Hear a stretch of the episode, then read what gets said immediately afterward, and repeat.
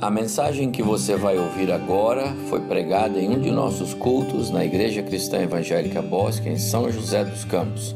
Ouça atentamente e coloque em prática os ensinos bíblicos nela contidos.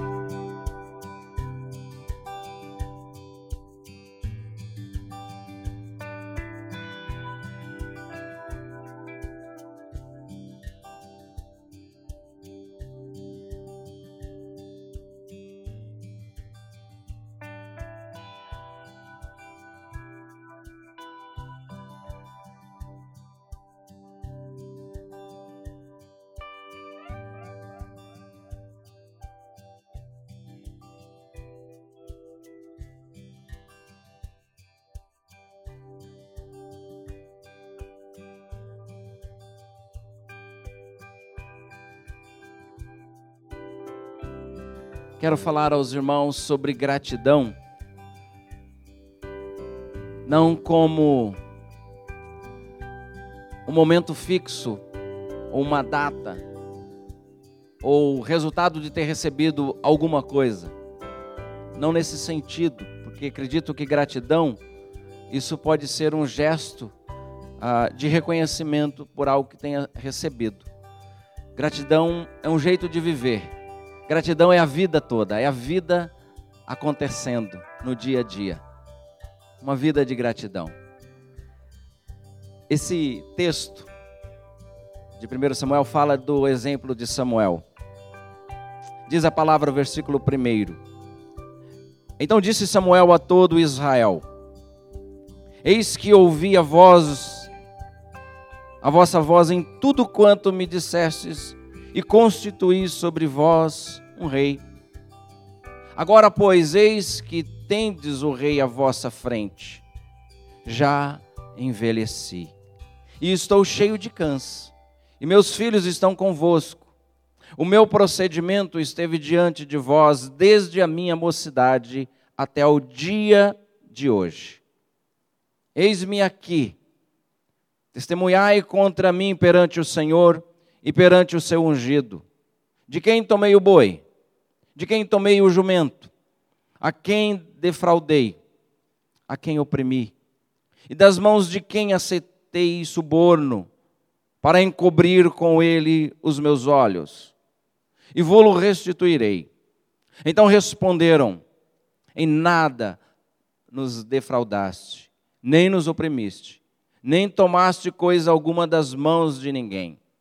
E ele lhes disse: o Senhor é testemunha contra vós outros, e o seu ungido é hoje testemunha de que nada tendes achado nas minhas mãos. E o povo confirmou: Deus é testemunha. Amém. Quando a gente pensa numa vida de gratidão, eh, foi muito bom ouvir a história dessa igreja. Então hoje é um culto de gratidão ao Senhor, não pelo que o Senhor fez a semana passada, as realizações apenas do tempo presente, dos dias atuais, mas de toda uma vida, de toda uma história. Gratidão tem a ver com isso, com o jeito de viver. Uma pessoa grata não é alguém que reconhece um favor, mas alguém que vive de tal maneira que o seu coração é um coração cheio de gratidão. Gratidão é um desafio para a gente viver. Deus nos convida a uma vida de gratidão. Quando a gente olha para a vida de Samuel, e, e a, maioria de, a maioria de nós aqui sabe muito bem da história, desde o seu nascimento. Com os filhos de Eli, ele não se deixou contaminar, não seguiu o exemplo dos filhos do sacerdote, que foram trouxeram vergonha ao seu pai. Mas Samuel ele, ele foi íntegro, temente ao Senhor. E agora Samuel está muito, está velhinho, está no fim do seu ministério. E nós temos aqui um exemplo lindo de uma vida de gratidão, uma vida de fidelidade a Deus, uma vida de alguém que contribuiu diante dos seus, contribuiu para com o seu Deus. Um exemplo a ser seguido. O texto no capítulo 8, se vocês perceberem, os filhos dele, de Samuel, infelizmente não seguiu o exemplo do seu pai. Mas a vida de Samuel é uma inspiração para todos nós. Um dos sinais dos últimos dias, e estamos vivendo, aguardamos o retorno do nosso Redentor, Senhor Jesus Cristo, que Ele vem buscar a sua igreja. Mas um dos sinais é a inconstância. Vivemos dias de muita inconstância. Vivemos dias de, de um distanciamento sobre, sobre o culto, sobre os valores da fé cristã. Na cidade onde eu moro, ah, temos igrejas que, de tempo em tempo, parece uma expressão muito usada é a bola da vez. Igrejas que incham assim num, num período muito curto, crescem de maneira assustadora. Uma dessas, com quase 6 mil pessoas, hoje eles saíram do espaço que tinham e lá é um, um shopping dessas utilidades que vem da China, desses lugares. Não, a igreja não está mais lá. Eles se reduziram num grupo muito pequeno, pequeno mesmo.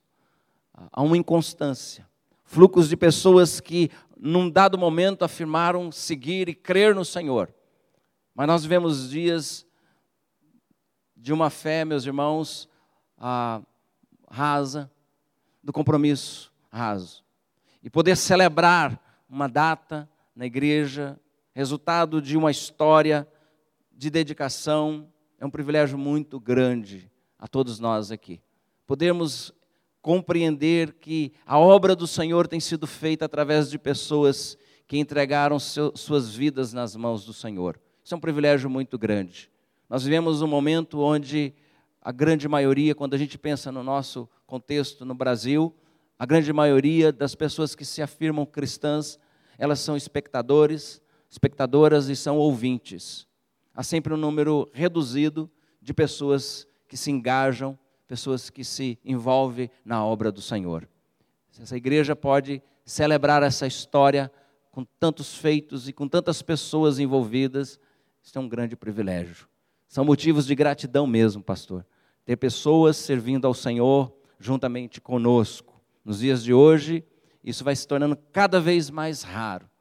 Cada vez teremos menos pessoas envolvidas com disposição a servir ao Senhor nos desafios que a obra do Senhor traz a todos nós. A grande pergunta diante desse quadro é por quê? Por quê? De tantas possibilidades e podíamos argumentar diante de tantos motivos, a vida corrida, a velocidade do mundo que a gente vive.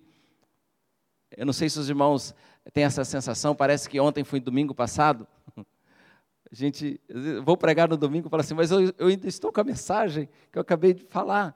Sensação de que é, sábado, domingo foi ontem. Tempo voa. Nós vemos nessa velocidade, nesse mundo extremamente veloz. E lutamos para encontrar tempo para a família, para os filhos, tempo para si mesmo, tempo para Deus. Uma vida de gratidão vai conseguir sobreviver em plena comunhão com Deus, sendo responsável com os compromissos no mundo como esse. Somos desafiados a, a viver com constância, com firmeza. Somos desafiados a rever aquilo que um dia confessamos crer. Nossa confissão de fé, nosso compromisso com o Senhor, em que nos sustenta nessa caminhada enquanto peregrinos e somos até a volta de Cristo? Quais são essas âncoras que nos sustentam a vida, de maneira que nós não seremos levados por essa enxurrada e pelo excesso dos compromissos que vão surgindo, juntamente com o desânimo, com o abatimento, com o sofrimento, com a dor que nos visita. Eu estive fazendo uma pesquisa uh, no dicionário mais utilizado nos dias de hoje, mas a outras informações sobre essa questão da âncora. A âncora uma, é uma palavra que vem da, da área da náutica, essa peça que nós conhecemos de ferro. Às vezes passa-se uma, uma corda ou uma corrente, e ela que vai manter o barco, ainda que grande, vai ficar estável no lugar, diante dos ventos que vão estar soprando ali, as ondas que vêm, ele permanece ali. Creio que nós precisamos reafirmar, e se não, assumirmos um compromisso e crermos e termos como nós sobre as verdades do Evangelho como âncoras, âncoras da alma, âncoras de uma vida que decidiu seguir o Senhor, seguir a Sua palavra, apesar das perdas, apesar dos momentos difíceis, da correria da vida, apesar daquilo que os profetas que falaram sobre a, escatologia, que os últimos dias seriam dias de apostasia, de abandono. O apóstolo Paulo experimentou na pele isso. Demas me abandonou. Amando o presente século, ele me abandonou. Como permanecer firmes? Como continuar levando esse legado dessa igreja com famílias, com pessoas que daqui a 20 anos vão levantar a mão se o Senhor não o recolher, dizendo: Eu continuo, eu continuo servindo ao Senhor. Nós precisamos, queria deixar com os irmãos algumas âncoras aqui, que nós devemos é, reafirmar na nossa própria vida, no nosso coração, para que possamos ter um legado de vida, como muitos irmãos, ver o pastor Barnett aqui com a sua história, é tão bom, é uma inspiração, é um desafio para nós, continuarmos firmes, confiando no Senhor, vivendo uma vida de gratidão, uma vida de gratidão, uma vida totalmente entregue à causa do Senhor. Que bom. E o desafio é que todos nós possamos ser essa inspiração. Então, quero deixar com os irmãos reforçar alguns fundamentos da nossa fé e porque vale a pena caminhar com o Senhor. Por favor, Mateus capítulo 4. Mateus capítulo 4 diz assim a palavra do Senhor, verso 1. A seguir foi Jesus levado pelo Espírito ao deserto para ser tentado pelo diabo. E depois de jejuar 40 dias e 40 noites, teve fome. Então o tentador, aproximando-se, lhe disse: Se és filho de Deus, manda que estas pedras se transformem em pães. Jesus, porém, respondeu: Está escrito: Não só de pão viverá o homem, mas de toda palavra que procede da boca de Deus.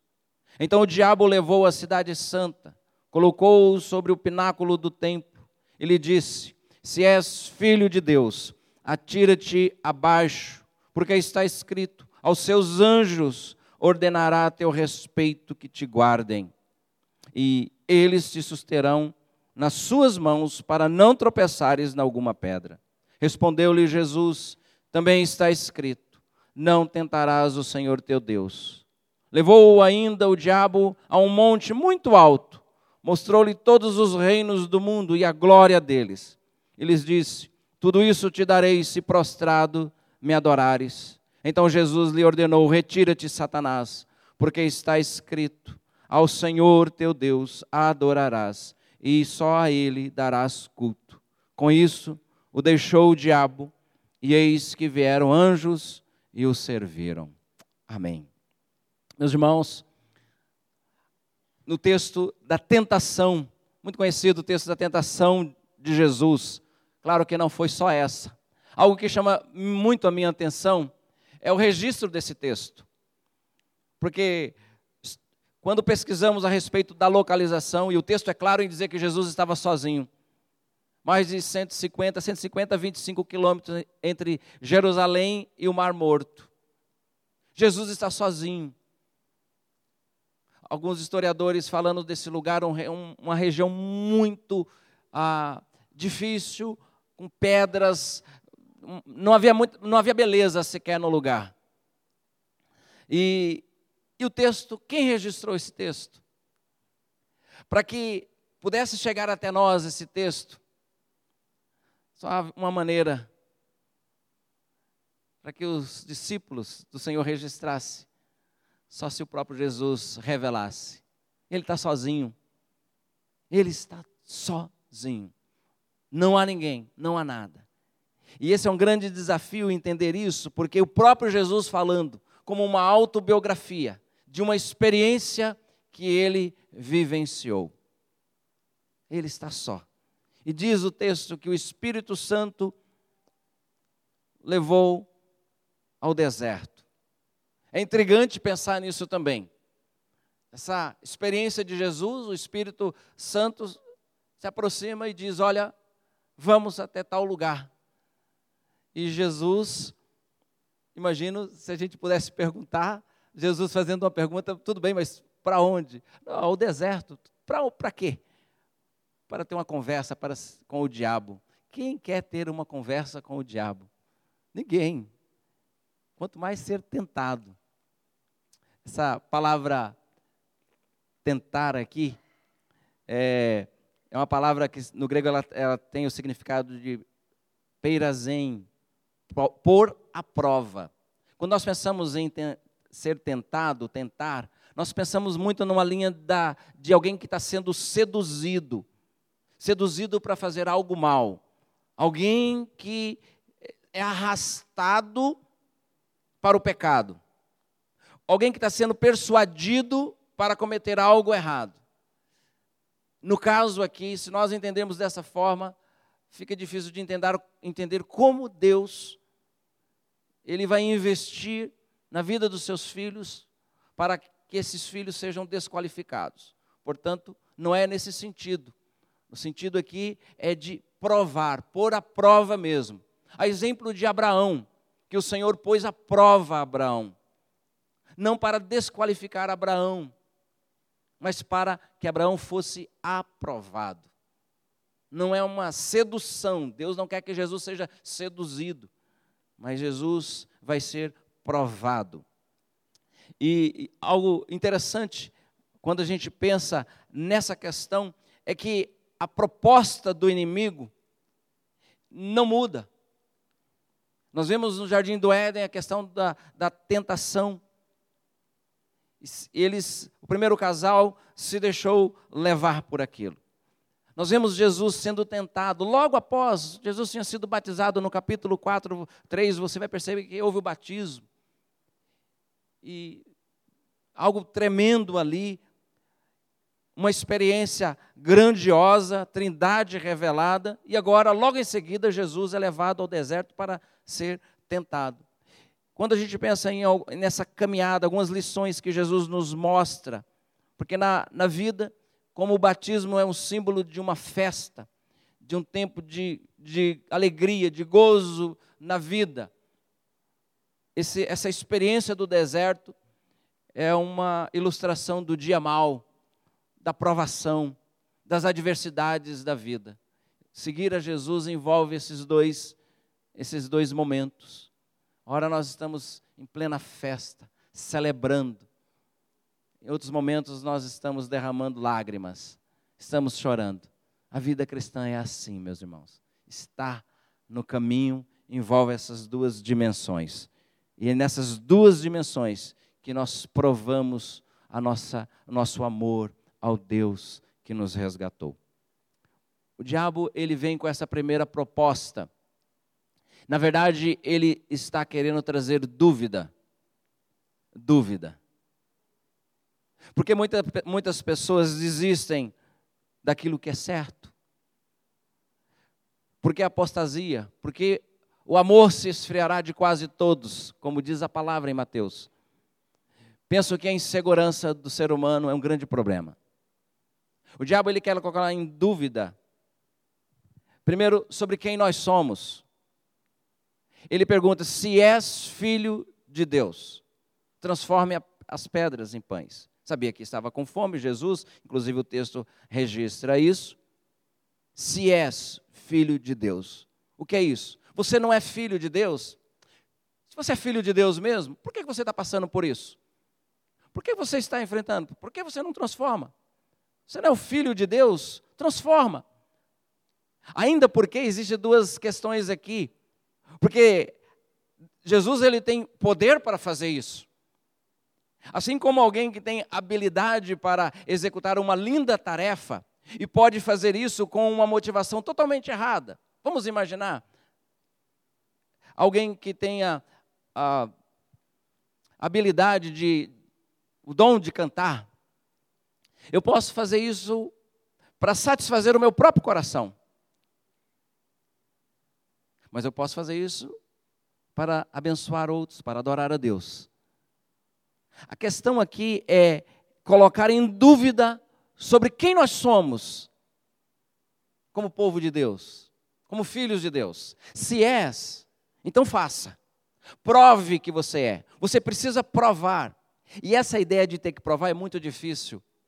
Por exemplo, o namorado que pede para a namorada diz assim: se você me ama, então prove. Na verdade, ele está inseguro sobre o amor dela. Se você ama, prove. Quem tem que provar? Quem está inseguro. Eu tenho que provar que eu sou bom, eu tenho que provar a minha lealdade, eu tenho que provar é, a minha honestidade, eu tenho que provar que eu confio em Deus. Então, uma maneira de provar que eu confio em Deus, então eu vou trabalhar muito para o Senhor. Ou eu vou fazer algum sacrifício. Então, tenho que provar. É um problema de identidade. Se és filho de Deus, Ele quer colocar em dúvida quem nós somos. E é maravilhoso descansar na afirmação de Jesus.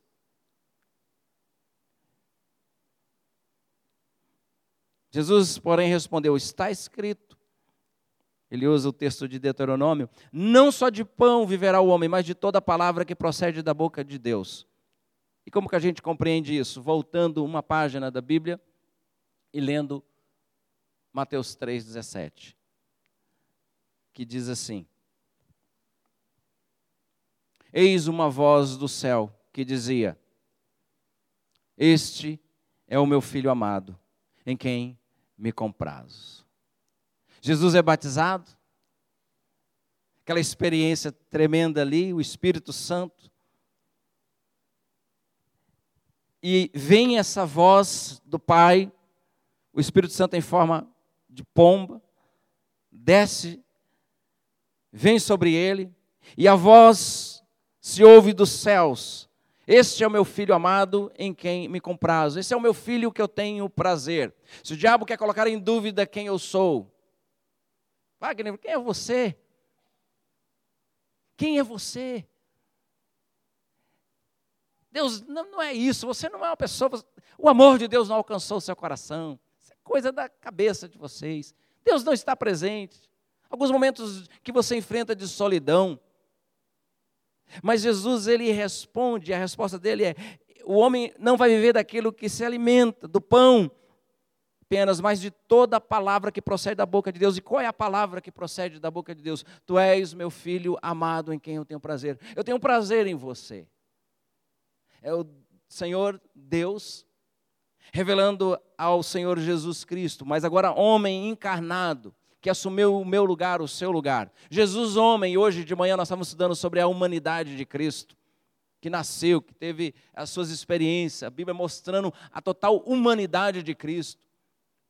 E, e nesse quadro de Jesus humano, ele ouve do Pai: Você é meu filho amado em quem eu tenho prazer. Meus irmãos, nós estamos aqui com Cristo. Deus também diz a nós: você é meu filho amado, minha filha amada, em quem me comprazo. Isso é um privilégio, uma graça abundante, podermos ser chamados filhos de Deus. Nós que não éramos, como diz o apóstolo Paulo, mas agora somos filhos do Senhor, e como filhos do Senhor, nós somos filhos amados de Deus. Se há dúvida, se muitos estão é, se desviando, e tem a ver com essa questão de quem eles são, de quem eu sou diante de Deus? Será que a minha vida é importante? Não fui mencionado, ninguém nunca mencionou o meu nome. Será que eh, tem algum valor? Tem valor. Porque nós somos resgatados pelo sangue de Jesus Cristo. Jesus nos comprou com o seu sangue. Por isso que nós somos amados do Senhor, não pelos nossos méritos, não pelos diplomas, não pelo talento, mas nós somos amados porque como a palavra revela, Deus amou o mundo de tal maneira que deu seu filho e você crê, ao crer em Jesus Cristo, se torna filho de Deus, um filho amado de Deus. Então eu não preciso querer provar para as pessoas o meu valor.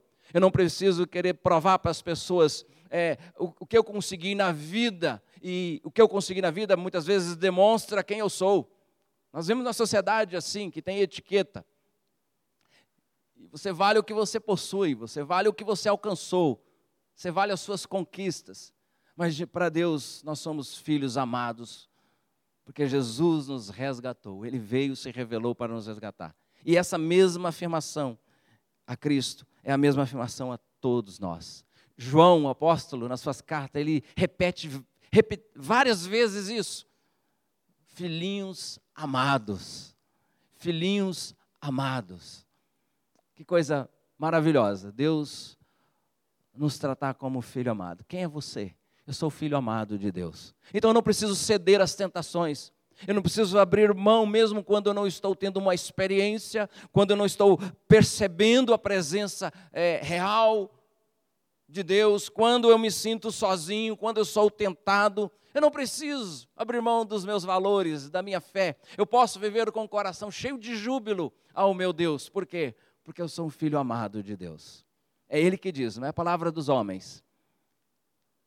Por essas palavras nós sobrevivemos.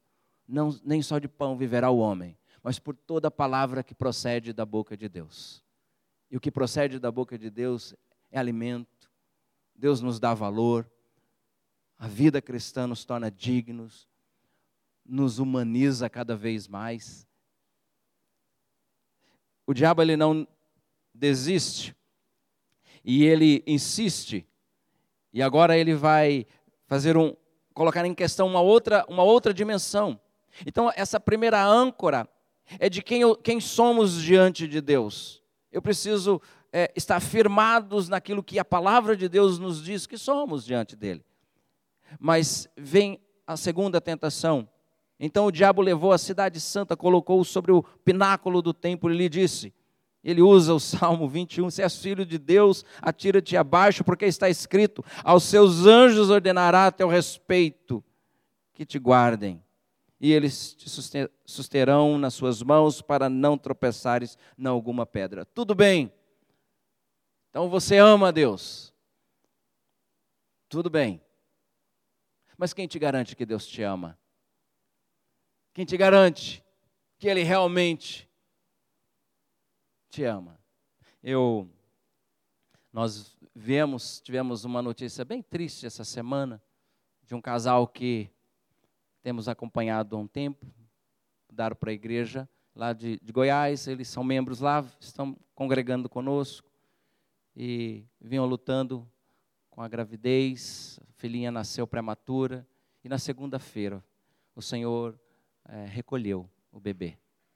Eles ficaram cinco meses em São Paulo, espaço que a, a igreja paulistana acolheu os irmãos lá, para que eles pudessem, com os pais, os pais vieram, e hospital, na residência, esse tempo todo, fez uma cirurgia, a criança, ah, mas assim foi a vontade do Senhor. Na terça-feira, isso na segunda, na terça-feira, nós tivemos notícia de uma outra criança que vimos orando. A igreja se envolveu em oração por uma outra criança que estava com pneumonia, dois aninhos. E ela faleceu. Na terça-feira tivemos a informação. O irmão acordou lá, quatro horas da manhã, fomos abraçar os pais que inconformados. O pai ficava andando de um lado para o outro, inconformado, chorando, derramando o coração. Uma semana muito turbulenta. Na quinta-feira, eu recebi uma notícia do meu pai, ele quase conseguiu falar de um tio, o tio mais brincalhão da família. Partiu. Tio Aurino. O Senhor, ele vinha lutando com uma enfermidade, mora em Pernambuco e, e na quinta-feira ele faleceu. Eu estive pensando muito sobre o tema gratidão é, hoje. É, essas, esses episódios, e por triste que sejam, eles nos ajudam a nos tornar humanos como referência, com a referência de Jesus Cristo. Não são as lutas, não são as dificuldades que dizem quem nós somos, mas é a palavra do Senhor. Nós somos filhos amados de Deus quando festejamos e quando choramos. Quando o casamento não vai bem, nós somos filhos amados de Deus. Quando as coisas vão tudo bem, quando os filhos tiram nota boa na escola, eles são filhos amados de Deus. Quando os filhos não vão bem, eles são filhos amados de Deus. Não apenas isso, mas nós somos, temos certeza de que Deus nos ama também. Um lado é eu amar o Senhor. Outra dimensão é de um Deus que nos ama.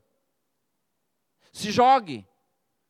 Pule daí do alto, não está escrito? Os anjos vão vir te recolher. Jesus está num lugar bem alto, estava olhando um pouco, pesquisando a respeito disso. Um espaço, uma altura mais ou menos de 150 metros de altura. Os anjos vão vir, não está escrito? Então ele vai vir. Agora a dúvida é: não é se você ama, mas será que Deus te ama mesmo? Será que Deus nos ama mesmo? Então, pula aí, vamos ver. Vamos ver se Ele te ama. E nós, muitas vezes, na caminhada da fé, nós entramos em crises por, por causa dessas questões. Começamos a duvidar sobre o amor de Deus diante de circunstâncias que eh, acontecem com a gente. Alguns, às vezes, por causa das coisas que estão indo muito bem, esquecem até de Deus, porque está indo muito bem. Outros, quando estão na lona, eles pensam que o Senhor os abandonou. E nesse campo, nesse ambiente, nós ficamos quase que exigindo de Deus alguma prova do amor dele, alguma prova que ele nos ama, que ele está conosco. Então, prova, Senhor. Há igrejas que dizem, determina para as coisas acontecerem, porque Deus não falou, não prometeu, então. E nós aprendemos com Jesus uma lição tão bonita. É que Jesus, ele não prova nada, e ele também não quer que Deus prove nada. Ele confia no caráter do Pai. E ele diz, respondeu versículo 7. Respondeu-lhe Jesus: Também está escrito: Não tentarás o Senhor teu Deus. Não precisa, Deus não precisa provar. Eu confio no caráter do Pai. Deus está presente. Deus nos ama. E não preciso de provas para seguir ao Senhor. Meus irmãos, isso nos dias de hoje, quando tem fitinha, tem lenço, tem água, põe a mão na televisão, é um desafio enorme nós declararmos ao mundo que nós cremos no Deus. Nós não precisamos dessas provas. Jesus é a revelação maior do amor do Pai. Precisa de mais alguma coisa? Nós não precisamos. Deus se revelou na pessoa de Jesus Cristo. Deus não precisa ficar dando provinhas que Ele nos ama. Ele nos ama. E nós precisamos descansar no amor de Deus. Não importa o que aconteça, Ele nos ama. Vamos chorar, vamos nos alegrar, como a palavra de Deus diz. Vamos enfrentar os dilemas, os dilemas da vida, as fases que o tempo e a idade vai trazendo, as dores. né, Devanir fala do DNA. Ah, é o seu DNA é o quê? de idade avançada, né? Doenças eh, decorrentes de idades avançadas. Nós enfrentamos isso. E vamos ser tentados, meus irmãos, até a volta de Cristo, a permanecermos firmes, confiantes no amor do Senhor. Nós, como diz a palavra do Senhor, a Bíblia diz que o justo viverá por fé. E se ele retroceder, não se compraz o amor do Senhor não se compraz nele. A Bíblia diz que quem põe a mão no arado não deve olhar para trás. Nós somos peregrinos. Nós estamos a caminho. Nós estamos a caminho do grande encontro. Eu gosto muito de pensar na ceia quando Jesus disse: Desejei ardentemente tomar com vocês. É, essa ideia do encontro, de um, de um percurso que foi, que completamos. É a vida de Samuel, que é um constante. As lutas, os desafios. Diferente do próprio Saul, que ele diz num determinado momento que, é, tomado pela circunstância, diante de guerra, pressão, o povo pressionando, ele diz: Olha, eu não esperei no Senhor, não esperei, você demorou e eu não esperei, e eu acabei me precipitando, tomando as decisões alguém que desistiu de confiar. A Bíblia diz que o Senhor o rejeitou. Como é bom ouvirmos testemunhos de irmãos que continuam servindo ao Senhor em toda e qualquer situação. Por último, meus irmãos, esse último desafio que nós vemos, o inimigo não se contenta com essas declarações de Jesus como se ele dissesse: tudo bem, você sabe quem você é, que você é amado, você sabe que Deus, então Deus te ama, mas eu tenho algo, tudo bem. Mais uma investida. Levou ainda o diabo a um monte muito alto, mostrou-lhe todos os reinos do mundo e a glória deles, e disse: Tudo isso te darei, se prostrado me adorares. Então Jesus ordenou: Retira-te, Satanás, porque está escrito ao Senhor teu Deus adorarás, e só a Ele darás culto. Mais uma investida. Qual é a grande investida? Muito sutil aqui. Tudo bem. É como se continue confiando, continue achando que você é amado. Mas você não está precisando de uma experiência nova, irmão. Um movimento novo, algo novo na sua caminhada. Que tal uma experiência nova? Tal, né? Você desfrutar isso em qualquer dimensão da vida, da fé, da família.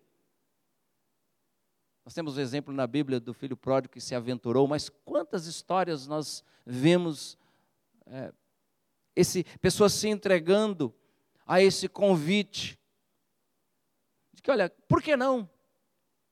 A ideia do inimigo aqui, olha, tudo bem, está tudo certo. Mas olha, o que custa você se curvar? Você vai receber muitas coisas. Por que não? Por que não? Por que não esse, esse envolvimento? Por que não? Porque adore. É como se você serve a Deus, mas você agrega à sua espiritualidade outras coisas também. Outras manifestações de devoção. E, inclusive, a nossa própria vontade. Fico pensando, desde do, da primeira, do primeiro, a, a tentação ali, Jesus tem poder de transformar pães. A tentação de muitas vezes fazer a vontade que a gente quer. Fazer a nossa própria vontade, de experimentar algo novo.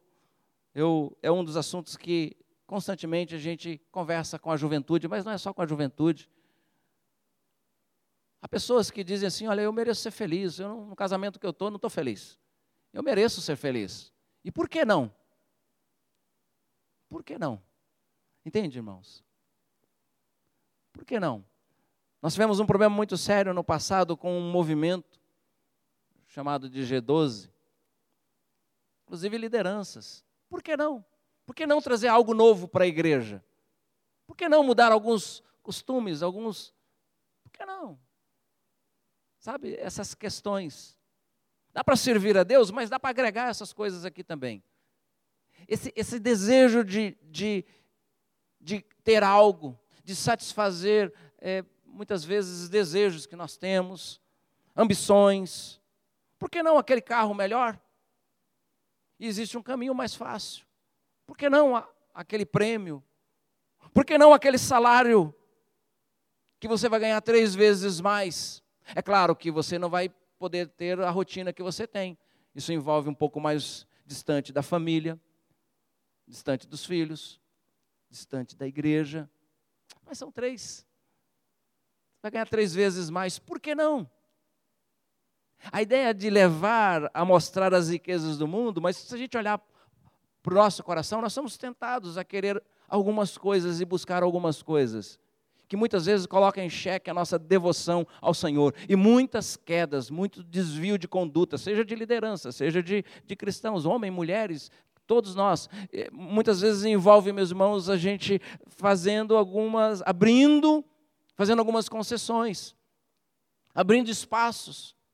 É o jovem que diz: por que não ter uma vida sexual ativa com o namorado, já que a gente se ama? Por que não? Entende? Nós somos tentados a fazer concessões, abrir mão de princípios.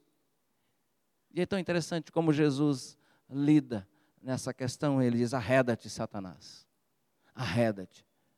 Nós aprendemos aqui é, mais um princípio sobre a fidelidade. De geração em geração, a sua fidelidade. Essa ideia da lealdade, de sermos leais. Por que não? Porque não é leal, não é justo. Por que não? Porque eu não posso fazer isso com a minha esposa, com meus filhos, com a minha família. Por que não? Porque não é leal, não é justo.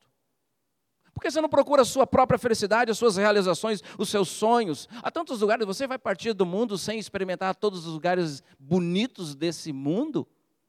Você podia viver um pouco mais para você. Por que não? Entende?